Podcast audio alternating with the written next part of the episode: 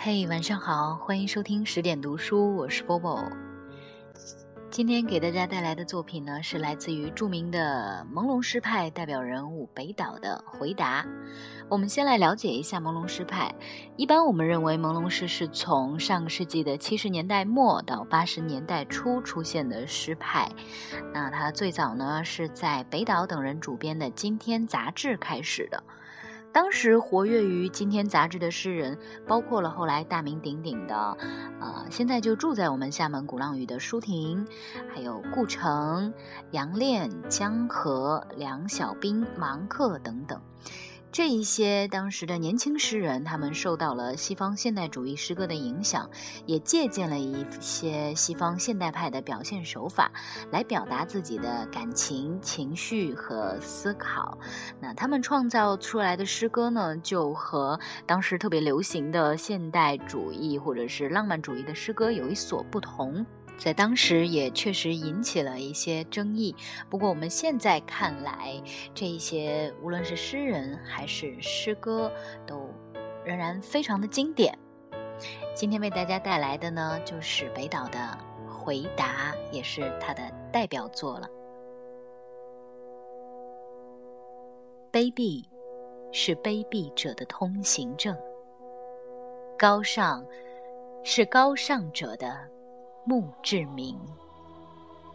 看吧，在那镀金的天空中，飘满了死者弯曲的倒影。冰川季过去了，为什么到处都是冰凌？好望角发现了，为什么死海里千帆相近？我来到这个世界上，只带着纸、绳索和身影，为了在审判前宣读那些被判决的声音。告诉你吧，世界，我不相信。纵使你脚下有一千名挑战者，那就把我算作第一千零一名。我不相信天是蓝的，我不相信雷的回声，我不相信梦是假的，我不相信死无报应。如果海洋注定要决堤，就让所有的苦水都注入我心中。如果陆地注定要上升，就让人类重新选择生存的峰顶。新的转机和闪闪星斗正在缀满没有遮拦的天空。那是五千年的象形文字，那是未来人们凝视的眼睛。关于这首诗啊，有过很多人的解读，包括网上，我看有花费了几倍乃至几十倍的篇幅的啊解析。我总是觉得，一个好的诗人，他的一生都会像是一首诗。如果想要彻头彻尾的、深刻的理解他所写的作品，可能。只能听这个诗人自己的答案吧。好啦，今晚就是这样了，祝你周末愉快。最后一首歌来自于汪峰的《存在》，晚安喽。是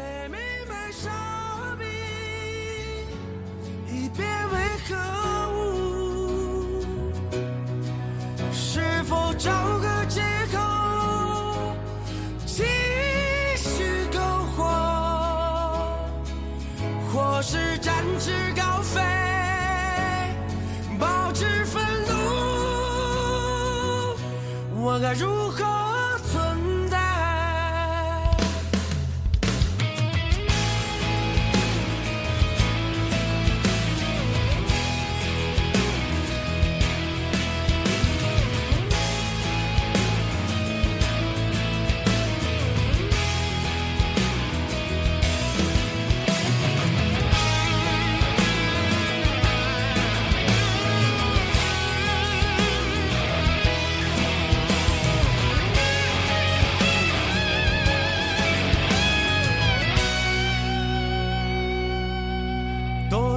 次荣耀，却感觉屈辱。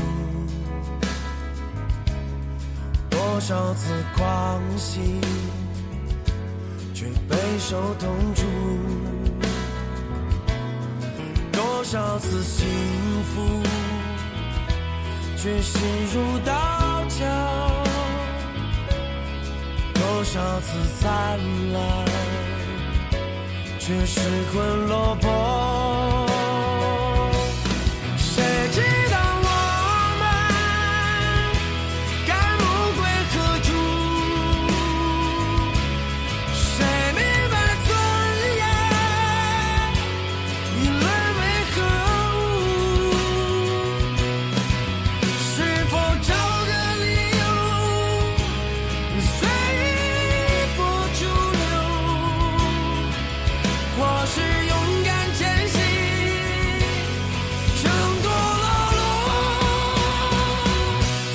该如何